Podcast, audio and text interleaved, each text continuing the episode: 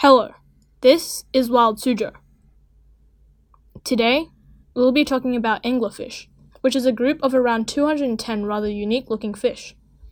First, what is an anglerfish? They are a group of rather bizarre looking fish that have a modified fin that sits on the top of their head.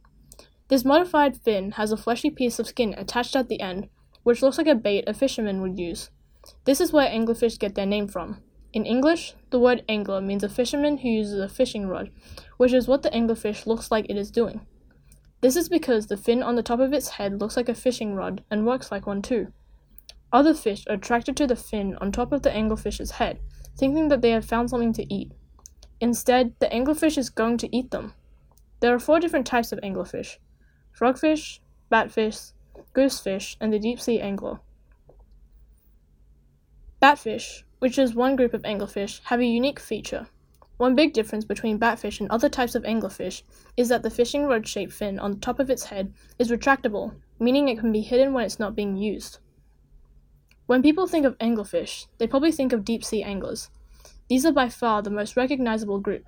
Unlike other groups, they usually swim instead of walk along the ocean floor, and only the females have the fishing rod shaped fin on the top of their head. Additionally, the bait, which is the piece of skin attached to the end of the rod, usually glows because of the dark underwater environment.